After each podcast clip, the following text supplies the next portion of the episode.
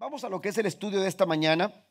Esta mañana vamos a hablar sobre el quinto de los siete mensajes que encontramos en los capítulos 2 y capítulo 3 del de, eh, libro de Apocalipsis, mensajes dirigidos a las siete iglesias del Asia Menor. Hasta ahora hemos hablado del mensaje a Éfeso, la iglesia de Éfeso. Jesús le escribe una carta y le dice, querida iglesia, vuelve. Eh, hablamos del mensaje de la iglesia a Esmirna y Jesús le dice, querida iglesia, sigue adelante. A la iglesia de Pérgamo, Jesús le dice, querida iglesia, no comprometas la verdad.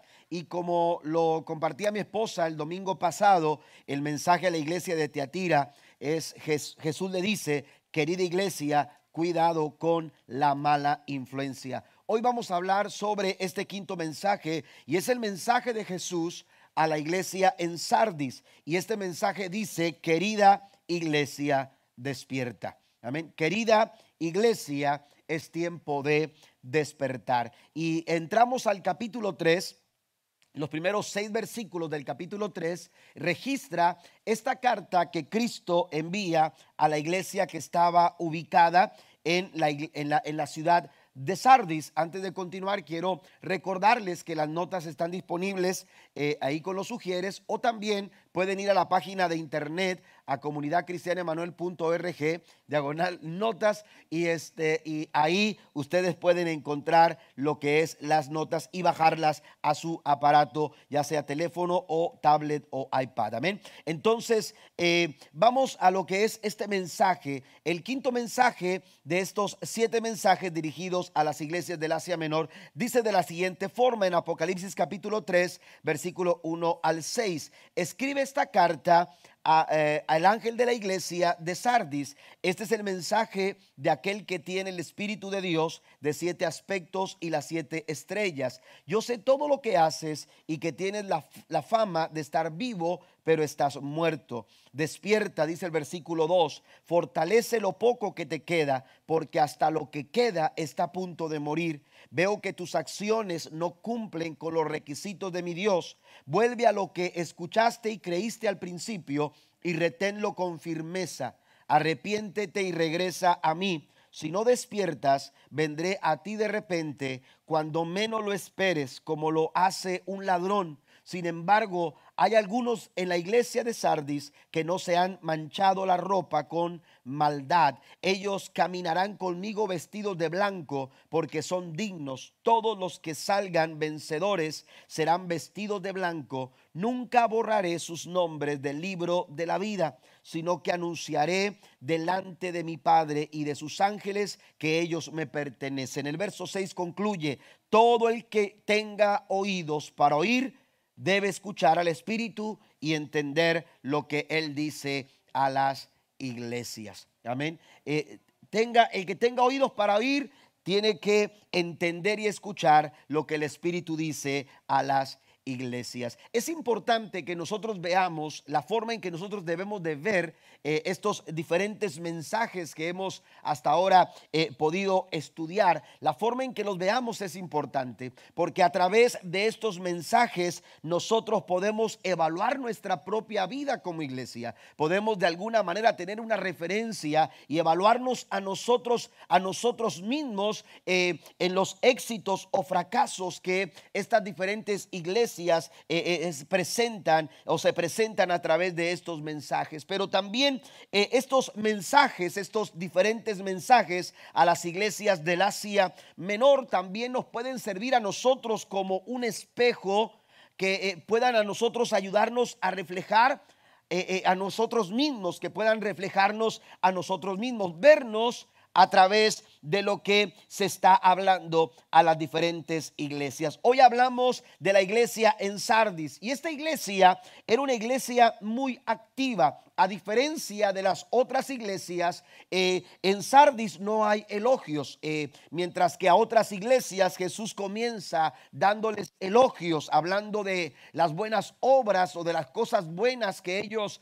eh, realizaban antes de hablarles de su condición, antes de hacer alguna reprimenda o amonestación, Jesús los elogiaba. En este caso, la iglesia de Sardis, en este mensaje, no encontramos algún tipo de elogio, pero sí encontramos una descripción de la iglesia en la que se nos señala lo siguiente, según los versículos que leíamos, Jesús se refiere a la iglesia en Sardis como de esta forma, yo sé todo lo que haces y que tienes la fama, de estar vivo. Debido a esta descripción podemos señalar que la iglesia en Sardis era una iglesia que estaba activa, quizás estaba muy ocupada y desde afuera la iglesia de Sardis parecía estar, estar bien. Hay quienes incluso señalan que eh, o se cree que esta iglesia en Sardis era una iglesia muy próspera. Era una iglesia que tenía dinero, que tenía recursos, que tenía talentos. Amén. Eh, que tenía muchos, muchos recursos. Jesús la describe de esta forma. Yo sé todo lo que haces y que tienes la forma de estar vivo, pero estás muerto. Ella tenía muchas cosas, tenía hasta un buen nombre y tenía una buena reputación, una buena, una buena fama, aparentaba, aparentaba vitalidad espiritual. Sin embargo, Cristo le, señala ah, su problema. Cristo le dice, aparentas estar viva, pero estás muerta. La palabra eh, eh, eh, muerte en un sentido figurado, aquí no se está hablando de una, de una muerte física, se está hablando de una muerte espiritual. Y este término, la muerte espiritual, tiene que ver con la separación espiritual. El pecado ocurre en nuestro, cuando ocurre en nuestras vidas, el pecado lo que hace es separarnos de Dios. Amén. Esta iglesia pensaba estar viva, pero estaba muerta. En un sentido espiritual podemos decirlo de esta forma. Esta iglesia pensaba estar cerca, pero la verdad es que esta iglesia estaba muy lejos. Esta iglesia carecía en su relación espiritual con Dios. Aunque se miraba bien, aunque todo lucía bien, aunque, aparentemente esta iglesia tenía muy buena reputación, lo cierto es que no importa cómo nos veamos, aleluya, o cómo nos vean los de afuera, o, cómo, o cómo nos podamos ver nosotros, aleluya, cada vez que nos vemos al espejo. Eh, en este caso, la iglesia debía de entender, amado hermano, que Dios, que Jesús, el que conoce los corazones, el que ve, aleluya, de una manera distinta, porque bien lo dice en el primer libro de Samuel, capítulo capítulo 16 que Dios no mira como mira el hombre. Amén. Podemos formarnos la mejor fama, podemos tener la mejor reputación, podemos construirnos el mejor nombre, pero delante de Dios estamos descubiertos y Dios escudriña nuestros corazones. Y cuando Dios conoce el corazón, aleluya, Jesús no se deja llevar por apariencias. Aunque las apariencias pueden engañar a todos, la Biblia dice que Dios no puede ser burlado, porque todo lo que el hombre sembrare, eso dice la palabra, eso tendrá que cegar ante los ojos de Dios. Aleluya. Eh, eh, eh, somos revelados tal cual somos. Y esta iglesia aparentaba estar viva. Sin embargo, Sardis adolecía de una deficiente relación con el Señor. Amén. Por eso Jesús le dice, aparentas estar viva, pero la verdad es que estás es que estás muerta. ¿Cómo puede llegar una iglesia a presentar este tipo de condición? Jesús le dice, despierta. Amén.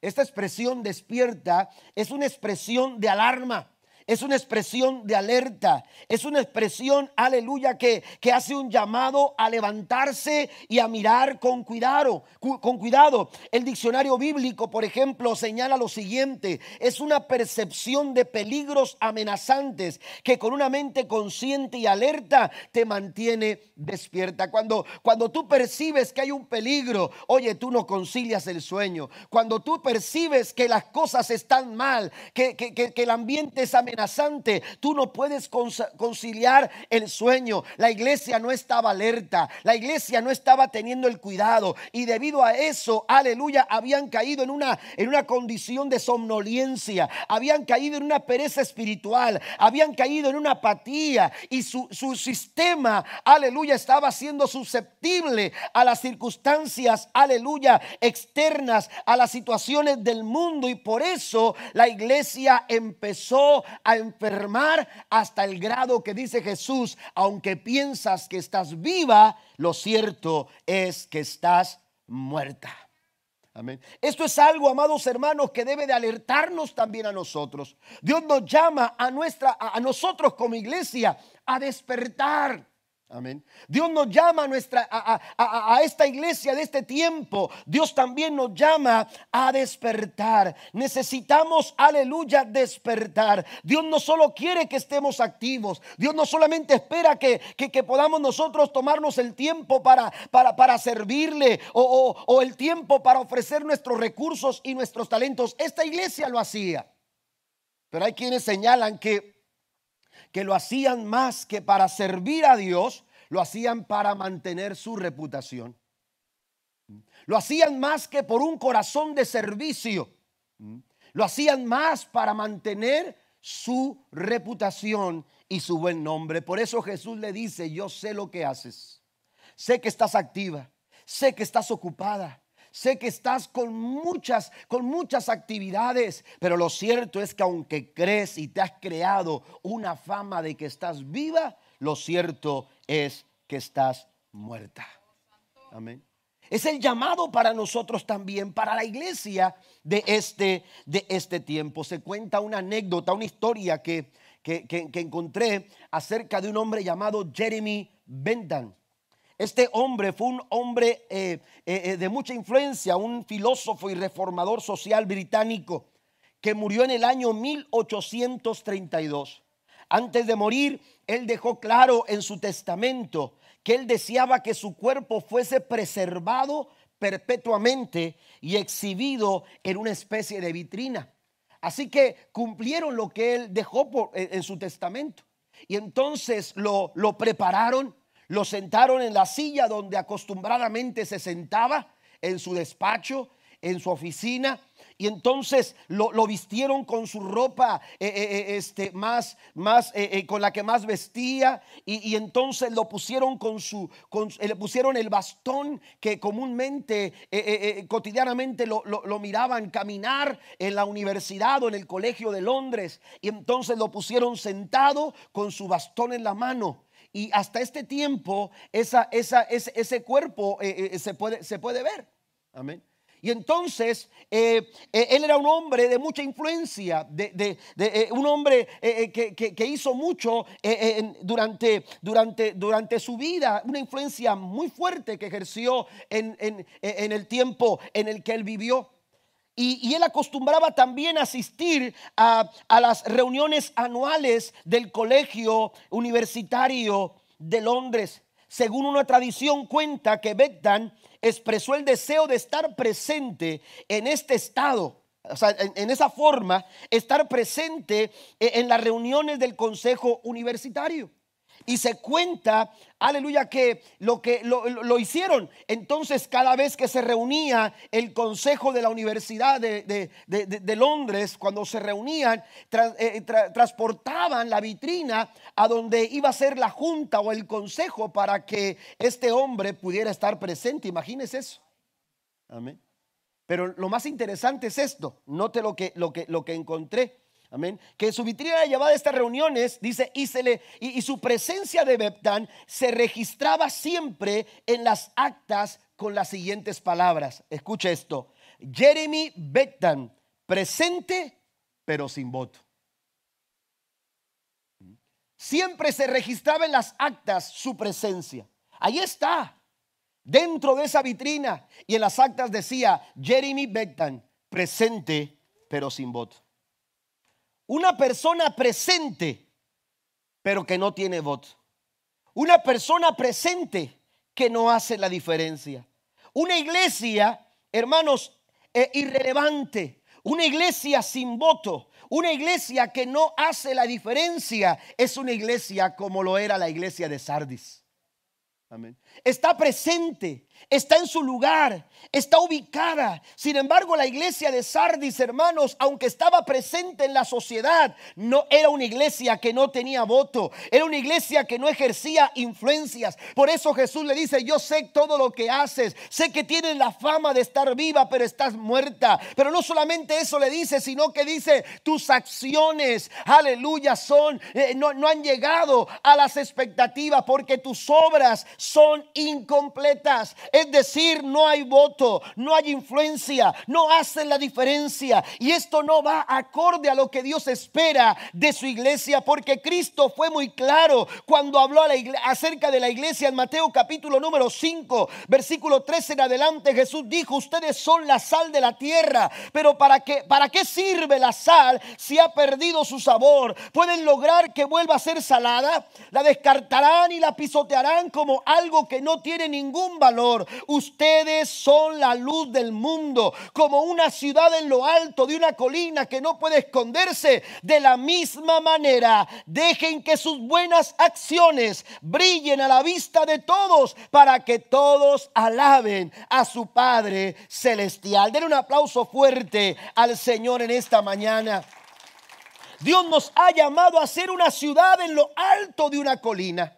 La iglesia está llamada, aleluya, a ser la sal y a ser la luz en medio de toda esta problemática, de todas estas situaciones adversas a las que el mundo se enfrenta. En esa oscuridad, en esas tinieblas, la luz de Cristo brilla y debe de brillar a través de su iglesia.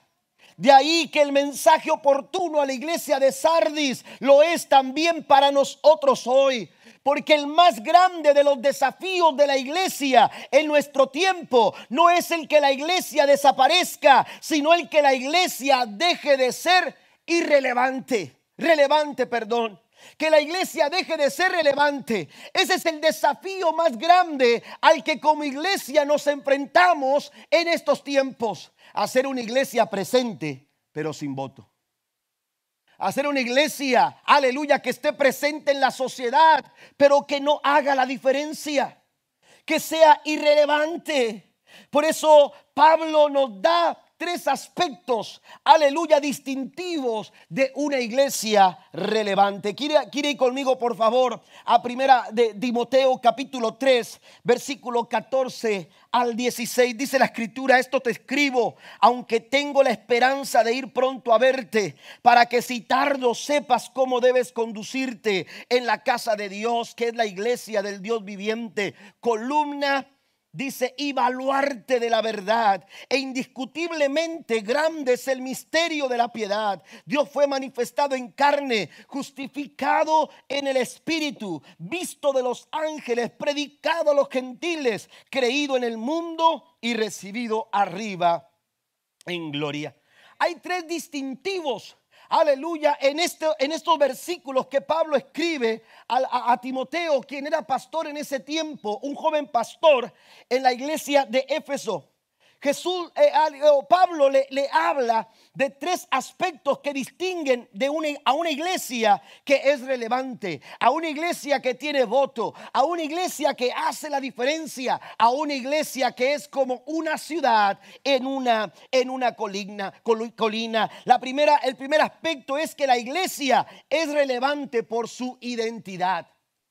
El primer aspecto tiene que ver con identidad.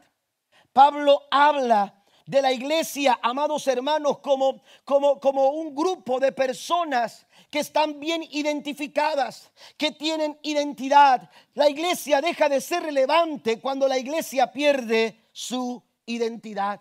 Y esto fue lo que sucedió con la iglesia de Sardis. Había perdido su identidad y se alineaban a la identidad de la sociedad de su tiempo. Lo que pasaba en la ciudad repercutía en la, en la iglesia. Amén. Lo que sucedía allá afuera estaba repercutiendo directamente en, lo que, en lo que era la iglesia. Un comentarista se refiere a la iglesia de Sardis de esta forma. Eran gente decente, con un testimonio moribundo y un ministerio decadente. Esa era la iglesia de Sardis. La iglesia de Sardis estaba presente pero no tenía voto. La iglesia de Sardis estaba presente, pero no hacían la diferencia. Es probable que se considerara algo así como el simpático e inofensivo grupo religioso que se reúne en la esquina. Un simpático grupo de personas que se reúne cada domingo en la esquina de la cuadra. Es una iglesia que está presente, pero es una iglesia que no hace la diferencia. Y, eso es lo que sucede cuando como iglesia nosotros, aleluya, no tenemos una identidad. Como eh, cuando nosotros perdemos nuestra identidad. Jesús dijo lo siguiente en San Juan capítulo 8 versículo 14, aunque yo doy testimonio acerca de mí mismo, mi testimonio es verdadero porque sé de dónde he venido y a dónde voy. En otras palabras, Cristo dice, sé, sé quién soy porque sé de dónde vengo. Usted sabe quién es porque usted sabe de quién viene. ¿Mm? ¿Verdad? Sus apellidos lo dicen. ¿Ah? Su, su familia aleluya, lo identifica usted. No solamente sus, sus, apellidos, sino también sus rasgos físicos, nuestros genes. Amén. Yo, yo, eh, eh, eh, usted se parece a su padre o a su madre o al tío o a su hermano, al abuelo. ¿Por qué? Porque hay rasgos físicos que lo identifican con su familia y por eso son familia. Amén. Por eso son familias. Eso es identidad. Tenemos una identidad. Amén. Y, a esa identidad se suma, por ejemplo, el lugar donde nace. El lugar donde nació. Eh, eh, se suma también eh, lo, que, lo que usted va desarrollando en la vida. Y todo eso lo va a usted dándole una, una identidad. Jesús dice, yo sé de dónde vengo, pero sé también a dónde voy. Cuando la iglesia no tiene identidad, la iglesia, amado hermano, no puede relacionarse con Dios.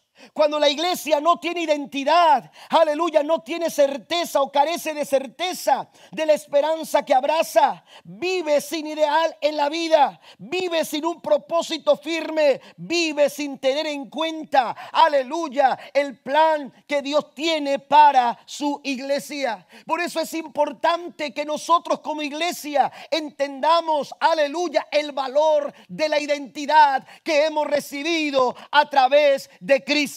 Jesús. ¿Cuántos alaban al Señor? Porque Él nos ha dado identidad. Él nos ha dado identidad y para eso nos ha conformado a la iglesia. Aunque Pablo aquí se refiere a la casa de Dios, la iglesia del Dios viviente, otras versiones señalan, aleluya, que se está refiriendo a la iglesia como la familia de Dios. Es decir, Dios nos ha dado identidad y nos ha dado una gran familia. ¿Cuántos aplauden a eso también? Dios nos ha dado una gran familia y esto nos identifica. Somos la familia de Dios. ¿Y sabe qué sucede cuando, cuando, cuando se tiene una identidad definida? Cuando se tiene una identidad definida, oiga, la gente es atraída. La gente es atraída a aquellas personas que están eh, que tienen o desarrollan una identidad muy definida. ¿Por qué? Porque esto da confiabilidad. Esto, esto expresa, eh, eh, aleluya, confianza. Y entonces la iglesia del Señor tiene la identidad que Cristo a través de su sangre, aleluya, le ha dado. Porque Cristo murió en la cruz del Calvario, no solamente para transformar tu vida y darte una mejor vida, sino que también murió en la cruz del Calvario para separarte del mundo y venir a congregarte con un pueblo que ha sido lavado con la sangre del Cordero de Dios. Porque nosotros, eso es la iglesia.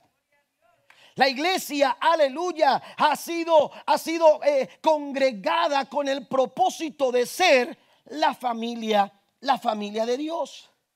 Y Pablo dice, dice, aleluya, lo siguiente, dice, sepas cómo debes conducirte en la casa de Dios, que es la iglesia del Dios, de Dios. Otra versión dice, así sabrás cómo debes comportar, cómo deben comportarse los que pertenecemos a la iglesia, que es la familia de Dios. Amén. En otras palabras, aleluya, la forma en que usted se comporta, la forma en que usted se conduce tiene que estar acorde eh, a su identidad. a su identidad. Sardis había perdido su identidad. La iglesia de Sardis no tenía identidad y por eso su forma de comportarse, aleluya, había, había sido incapaz de ser agradable delante de los ojos del Señor. Jesús le dice a Sardis, tus acciones no cumplen con los requisitos de mi Dios. Tus conductas, tus comportamientos tus formas de actuar no son como Dios espera que sean. Por eso le dice, tus obras eran incompletas o tus obras son incompletas. El enemigo quiere constantemente, aleluya, eh, corromper o distorsionar la identidad de Dios en nuestra vida. Lo hizo en el huerto del Edén con la intención, aleluya, de que la imagen de Dios en el hombre fuese distorsionada. Tentó, aleluya, al hombre y lo llevó, aleluya, a, a, involucrarse con el pecado, con la desobediencia, con la maldad, porque su intención era distorsionar la imagen de Dios en el hombre. Lo intentó hacer con Jesús cuando lo llevó, aleluya, o cuando, cuando le, le, presentó las tentaciones en el desierto. Jesús también, aleluya, fue desafiado en su identidad y lo hace ahora con la iglesia. También Satanás busca distorsionar nuestra identidad. Por eso tenemos que estar alertas, por eso el llamado es, querida iglesia, despierta. Porque en nuestros tiempos el enemigo está tratando de hacer que la iglesia sea distorsionada en su identidad. Amén. Y, la iglesia empieza a perder identidad, hermanos, cuando empieza a, ser permisiva. Cuando empezamos, hermanos, a, tolerar eh, eh, este, conductas y acciones que no son del agrado de Dios. Amén. Se está buscando una iglesia que sea más abierta, aleluya, en cuanto a asuntos morales. Una iglesia que sea más abierta en cuanto a convicciones. Hay quienes se han atrevido a señalar que la iglesia necesita revisar la Biblia. Y uno de ellos es, es el secretario de la ONU. Amén. Que constantemente está atacando con insinuaciones a la iglesia. ¿Por qué? Porque ellos están tratando, Satanás está tratando de distorsionar la identidad de la iglesia. Pero si la iglesia pierde su identidad, mire que Satanás sabe, aleluya, que cuando nosotros eh, nos, eh, perdemos nuestra identidad, hermanos, aleluya, mientras más lejos estemos de nuestra identidad, más cerca estaremos de nuestro fracaso. Por eso el Señor nos llama y dice, querida iglesia, es tiempo de despertar. Yo sé todo lo que haces y que tienes la fama de estar vivo, pero estás muerto. Cuando mostramos algo que no somos, eso nos roba nuestra capacidad de vivir una vida de fe genuina. Lo más importante que tenemos para dar es lo que somos en nuestra esencia en nuestra identidad. Eso es lo más importante que nosotros tenemos para compartir. Y Satanás quiere de alguna manera distorsionarlo. En Efesios capítulo 2, versículo 13 al versículo y versículo 19 dice, hablando el apóstol Pablo, pero ahora han sido unidos a Cristo. Antes estaban muy lejos de Dios, pero ahora fueron acercados por medio de la sangre de Cristo. Verso 19 dice, así que ahora ustedes, los gentiles, ya no son desconocidos ni extranjeros son ciudadanos junto con todo el pueblo santo de Dios, son miembros de la familia del Señor. Somos la iglesia de Cristo. Y Él nos ha dado una identidad. El apóstol Pedro escribió lo siguiente, mas vosotros sois linaje escogido, real sacerdocio, nación santa, pueblo adquirido por Dios para que anunciéis las virtudes de aquel que os llamó de las tinieblas a su luz admirable. Vosotros que en otro tiempo no eras pueblo, pero ahora sois pueblo de Dios, que en otro tiempo no habíais alcanzado misericordia, pero ahora habéis alcanzado misericordia. Den un aplauso al Señor en esta tarde. Amén. Tenemos identidad. Y la iglesia es relevante, la iglesia hace la diferencia cuando la iglesia mantiene su identidad. Número dos, la iglesia es relevante por su misión, por la misión que, que tiene, por la misión que cumple. La iglesia está aquí en este mundo, aunque no es del mundo, está en el mundo porque hay una misión que tiene que cumplir. No estamos aquí por accidente. No estamos aquí, aleluya, por accidente. Estamos aquí con un propósito. Y Dios tiene una misión que Él quiere cumplir. Dios quiere cumplir una misión a través de la iglesia. Pablo se refiere, aleluya, en el capítulo 3, verso 15, eh, dice lo siguiente, después de que dice, para que sepas cómo debes conducirte en la casa de Dios, que es la iglesia de Dios, del Dios viviente, columna y baluarte de la verdad se refiere a la iglesia como la columna y el baluarte de la verdad. Las, eh, obras de Sardis o en Sardis, la iglesia en Sardis, eran obras incompletas, no cumplían con lo que se esperaba. Amén. Tus acciones no cumplen con los requisitos de mi Dios. Así lo dice eh, el mensaje a la iglesia en Sardis. Pablo se refiere a la iglesia como la columna y el baluarte de la verdad. ¿Por qué? Porque hay una misión de por medio. Y eso nos hace ser relevantes. Eso hace a la iglesia, aleluya, eh, una iglesia vigente para nuestro tiempo. Una iglesia relevante para nuestros, para nuestros días. La iglesia no está aquí solamente para respirar, está aquí para cumplir una misión. Está claro que Cristo, aleluya, ha dejado a la iglesia para cumplir la gran comisión. La Biblia dice, id por todo el mundo y predicad el Evangelio a toda criatura. Amén. Eh, eh, la idea de, de, Jesús es que a través de la iglesia podamos nosotros como iglesia extender el reino de Dios aquí en la tierra. Pero Pablo señala eh, una misión también importante en el desarrollo de nosotros como iglesia. La iglesia pierde de vista su misión, la iglesia deja de ser relevante en el mundo. La iglesia se vuelve un grupo, amén, en una esquina, sin voto, sin diferencia y sin relevancia. Cumplir la misión, aleluya, es importante. La Biblia nos dice en Primera de Pedro, capítulo 2, verso 9, lo acabo de leer hace unos momentos, pero ahora leo la nueva versión internacional, dice, pero ustedes son linaje escogido, real sacerdocio, nación santa, pueblo que pertenece a Dios con un propósito, dice, para que proclamen las obras maravillosas de aquel que los llamó a las tinieblas, de las tinieblas a su luz admirable.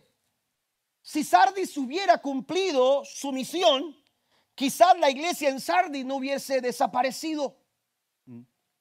Ni la ciudad de Sardis se hubiera desplomado, hubiera caído, porque si usted ha leído la historia de esta ciudad, Sardis, que era una ciudad que se sentía eh, muy confiada, inconquistable, eh, eh, era una ciudad que se sentía eh, que, los peligros no, las, no, los alcanzaban a ellos por su posición geográfica, por su riqueza, por, por, por tantas cosas que los hacían sentirse, aleluya, autosuficientes. Si la iglesia hubiera cumplido su misión, quizás lo sucedido en Sardis no hubiese pasado.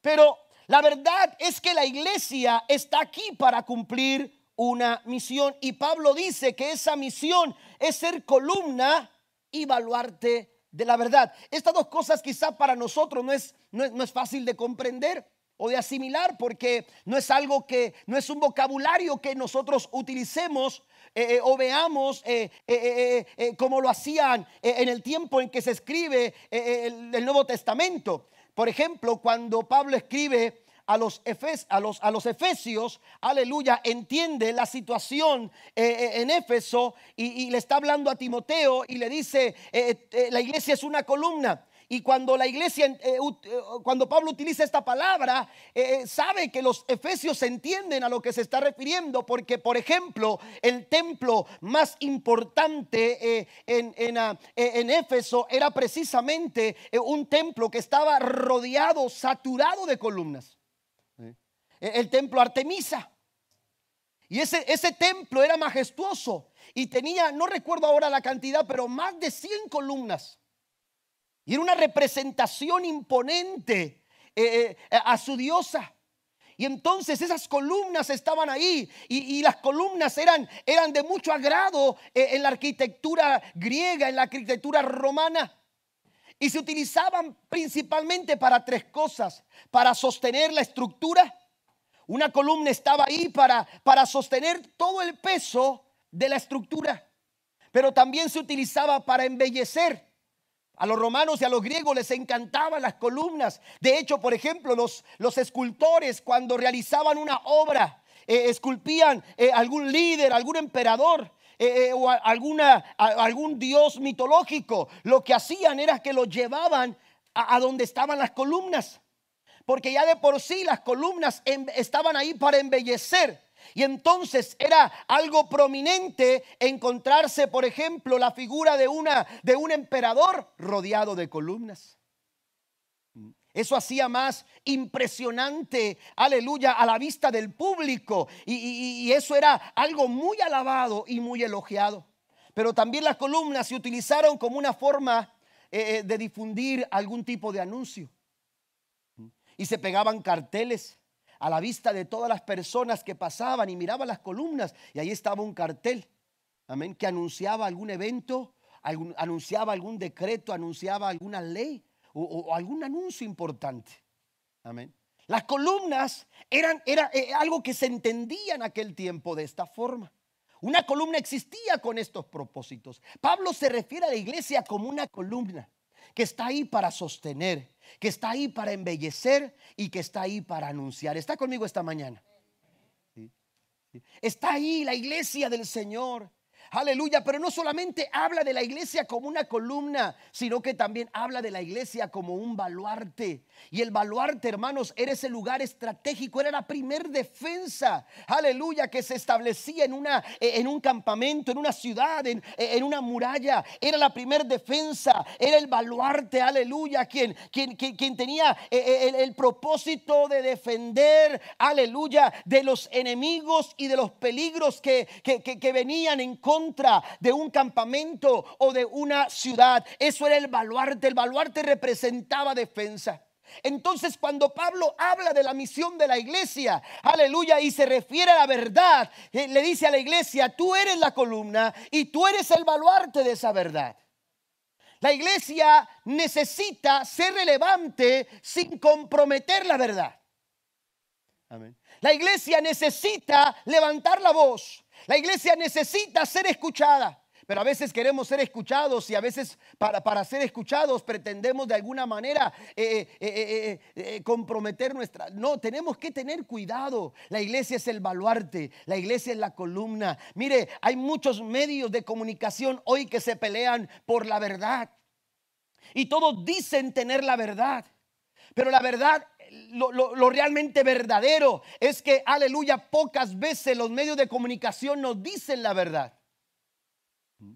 Pocas veces los medios de comunicación nos dicen la verdad. Usted va a la internet y usted piensa que todo lo que, lo que eh, camina en la internet o, se mueve en la internet es, es verdadero. Está equivocado. No todo lo que le dice Google es verdad. No todo lo que usted ve en Facebook es verdad. No todo lo que los periódicos dicen es verdad. No todo lo que eh, ese noticiero de todas las noches que usted ve antes de dormir es la verdad. Hay que tener cuidado. La verdad, aleluya. La verdad está en Jesús. ¿Cuántos dicen amén?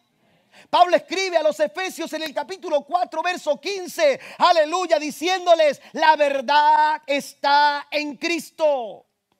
Si queremos la verdad, tenemos que, aleluya, estar en Jesús, caminar en Jesús, vivir en Jesús y permitir que la vida de Cristo se manifieste en nosotros. Pero no solamente Pablo refiere a Jesús como, como en quien está la verdad. Jesús mismo dijo en San Juan capítulo 14, versículo 6, yo soy el camino, yo soy la verdad y yo soy la vida. Nadie viene al Padre si no es por mí. Le da un aplauso al Señor esta mañana.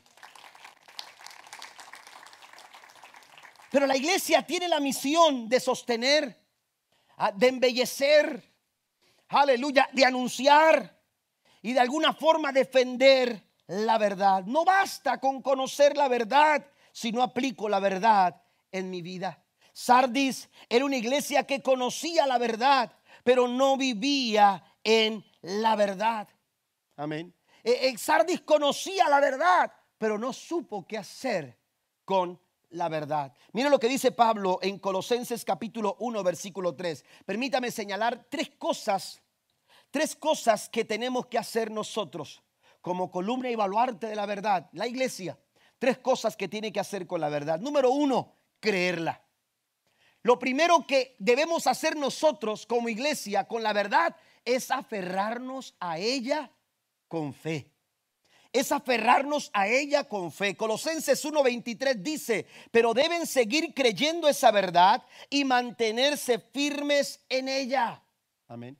Pablo llama a, los, a la iglesia en Colosas a, a creer la verdad a recibir la verdad con fe, a recibir la verdad, aleluya, con, con, la fe necesaria, eh, eh, no solamente para abrir eh, el corazón, sino también para mantenerse en esa verdad. Porque si queremos nosotros mantener, caminar firmes en la verdad, necesitamos nosotros fe. Necesitamos creer la verdad porque las circunstancias pueden ser difíciles. E, el enemigo constantemente está tratando de socavar eh, nuestra fe porque sabe que la fe nos ayuda a mantenernos en la verdad. La iglesia es columna y baluarte de la verdad. Y, y entonces lo que la iglesia tiene que hacer es creer esa verdad. Número dos, lo siguiente, amados hermanos, es hacerla. Que es lo mismo que practicarla.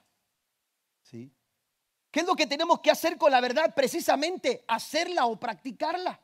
¿Mm? La Biblia nos dice en Filipenses capítulo 3, versículo 16, dice, pero debemos aferrarnos al avance que ya hemos logrado.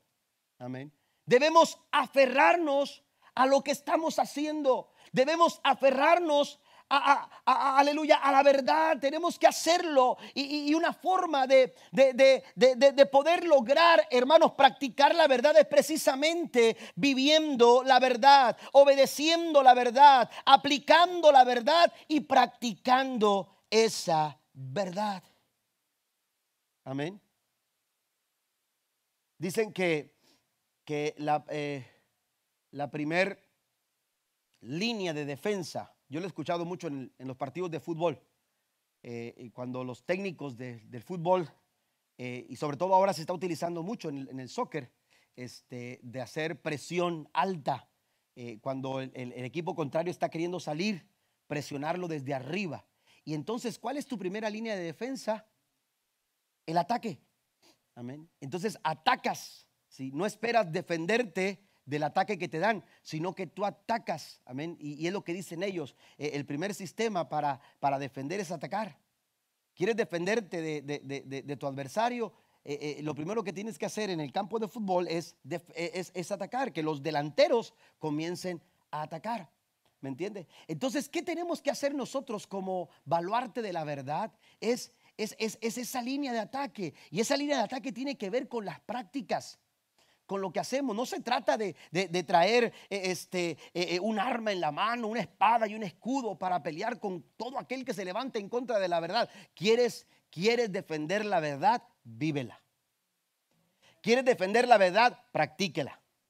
¿Quieres defender la verdad en su casa? Obedézcala quiere defender la verdad, aleluya, en la sociedad en que estamos viviendo, tenemos nosotros que aplicar esa verdad en nuestras vidas. Y una evidencia de que nosotros estamos viviendo la verdad, estamos aplicando la verdad, estamos obedeciendo la verdad, es que nuestra vida está siendo transformada que estamos siendo transformados porque Cristo dice que el efecto de conocer la verdad, aleluya, dice la escritura en Juan capítulo 8 versículo 32, y conoceréis la verdad y la verdad os hará libres. Bendito sea el nombre de nuestro Dios.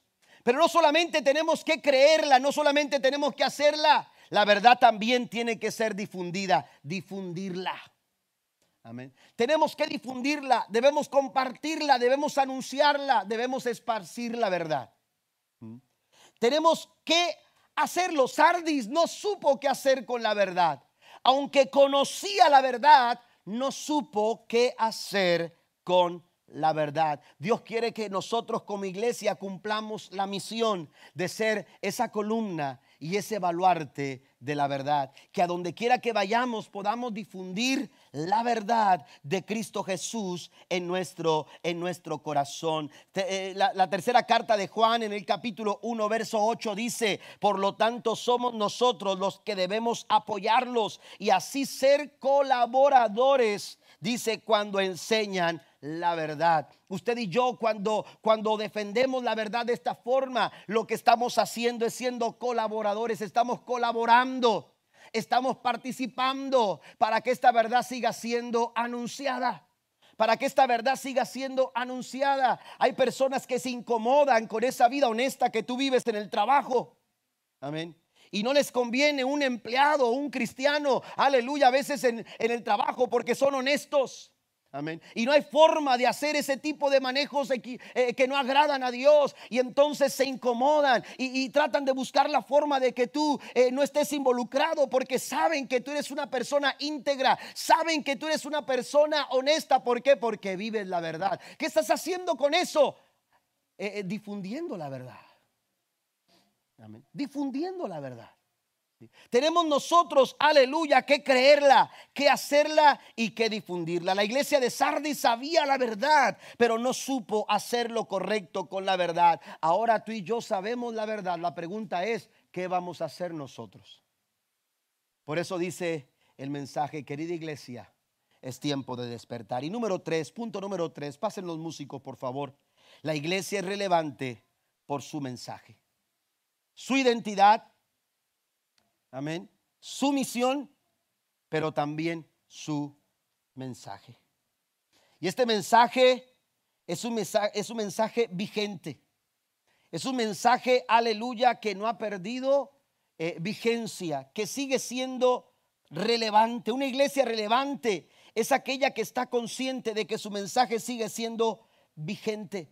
Porque aunque las épocas han cambiado las formas y estrategias y medios para hablarlo también, el mensaje sigue siendo el mismo.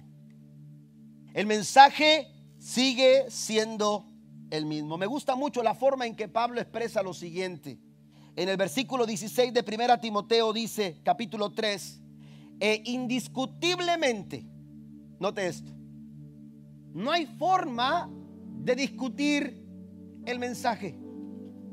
No hay lugar. Se podrán debatir sobre algunos temas, se pondrán a debatir, aleluya, sobre las opiniones acerca de candidatos, acerca de, de, personajes, pero cuando se habla del mensaje de Dios, no hay forma de discutirlo. El mensaje indiscutiblemente sigue siendo el mismo. Este mensaje no se puede cambiar. Este mensaje no se puede alterar. Este mensaje sigue vigente. Es el mismo mensaje que hace dos mil años se compartió. Es el mismo mensaje, aleluya, que nuestro tiempo sigue siendo necesario en el mundo, en el mundo de hoy. Porque aunque muchas cosas han cambiado, porque aunque las situaciones en nuestro tiempo, hermanos, eh, eh, han, tenido, han tenido cambios abruptos, lo cierto es que la necesidad del hombre sigue siendo la misma. La necesidad del ser humano sigue siendo la misma. La necesidad de las familias sigue siendo la misma. La necesidad de los pueblos sigue siendo la misma. Y esa necesidad tiene que ver con Dios. Y esa necesidad es la necesidad de Dios. Es la necesidad de Jesús. Y el único recurso que puede satisfacer esa necesidad es precisamente el mensaje que la iglesia aporta. Es precisamente el mensaje que tú y yo hemos recibido a través de la palabra del Señor. Y Pablo lo describe aquí tal cual es. Pablo dice, grande es el misterio de la piedad. Dios fue manifestado en carne, justificado en el Espíritu, visto de los ángeles, predicado a los gentiles, creído en el mundo y recibido allá arriba en gloria. El mensaje de Jesús sigue siendo el mismo. Ese mensaje que nos anuncia que Cristo vino a este mundo encarnado, aleluya, para, para tomar nuestro lugar. Ese mensaje que nos anuncia que nos amó tanto y por eso entregó su vida en la cruz del Calvario. Ese mensaje que nos anuncia que no solamente murió, sino que tal como Él lo dijo, resucitó al tercer día, sigue siendo predicado en este tiempo. Ese mensaje que nos anunció de su resurrección pero que también nos anuncia de su retorno, de su regreso inminente. Es el mensaje que la iglesia necesita seguir predicando. Y cuando la iglesia, aleluya, eh, se aferra a ese mensaje, la iglesia es una iglesia, hermanos, vigente. La iglesia es una, una iglesia relevante. La iglesia, aleluya, tiene voto y hace la diferencia en esta sociedad. Póngase de pie conmigo, por favor. Jesús lo dijo de esta forma, cielo y tierra pasarán, pero mis palabras no pasarán. Cielo y tierra pasarán, las cosas pueden cambiar. ¿Qué tantos cambios han sucedido desde que Jesús estuvo entre nosotros, como lo dice Juan en su Evangelio, y que vimos su gloria, gloria como la del unigénito del Padre, lleno de gracia y de verdad? ¿Qué tantas cosas han cambiado? Hoy la tecnología, ha, corrido, pero a pasos agigantados. Hoy la medicina eh, ha caminado. Hoy, por ejemplo, se hablan de antibióticos de primera, segunda generación. Amén. Y, y, y ha evolucionado tremendamente. Hoy nuestras sociedades han evolucionado de muchas maneras. Sin embargo, sin embargo, el mensaje del Señor sigue, sigue siendo el mismo. Sigue siendo el mismo. Aquel mensaje que cambió la vida de un hombre colgado en la cruz, justo al lado de Jesús, y que lo hizo entender que le necesitaba a él para entrar al reino de los cielos, aquel ladrón que le dijo, acuérdate de mí cuando estés en tu reino. Jesús le dijo, hoy estarás conmigo en el paraíso. Ese mensaje que transformó a aquel hombre sigue transformando personas en nuestros días. ¿Cuántos dicen amén? Y si tú necesitas cambios sustanciales, si tú necesitas ver cambios en tu familia, si tú necesitas una vida transformada, estás cansado de ser lo que hasta ahora has sido.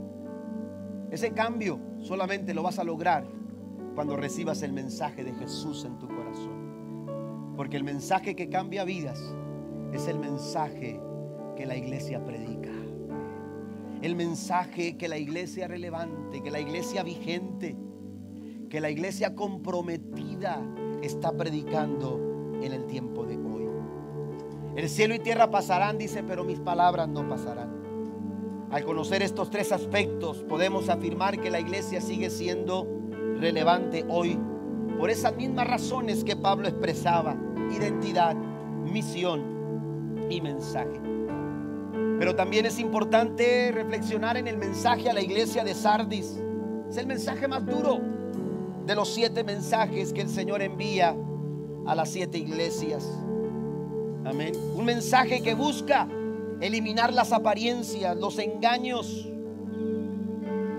Porque a pesar de que el mensaje ha sido un golpe certero, lo cierto es que todavía hay esperanza.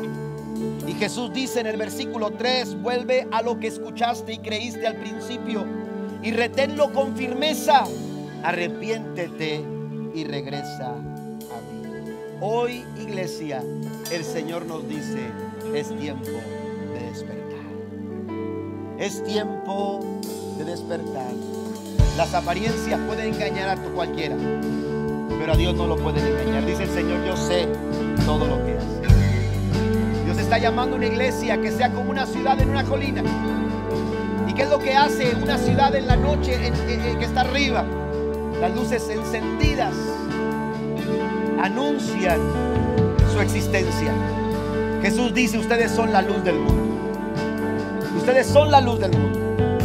Leí una historia que les quiero compartir rápidamente antes de orar. Ustedes han escuchado a Van Gogh. Es un artista holandés. Antes de morir, dos meses antes de morir, él pintó una de sus más eh, reconocidas pinturas. Era una iglesia, la iglesia de su padre, que era pastor. Y esa iglesia cuando él la pinta, la pinta dos meses antes de morir.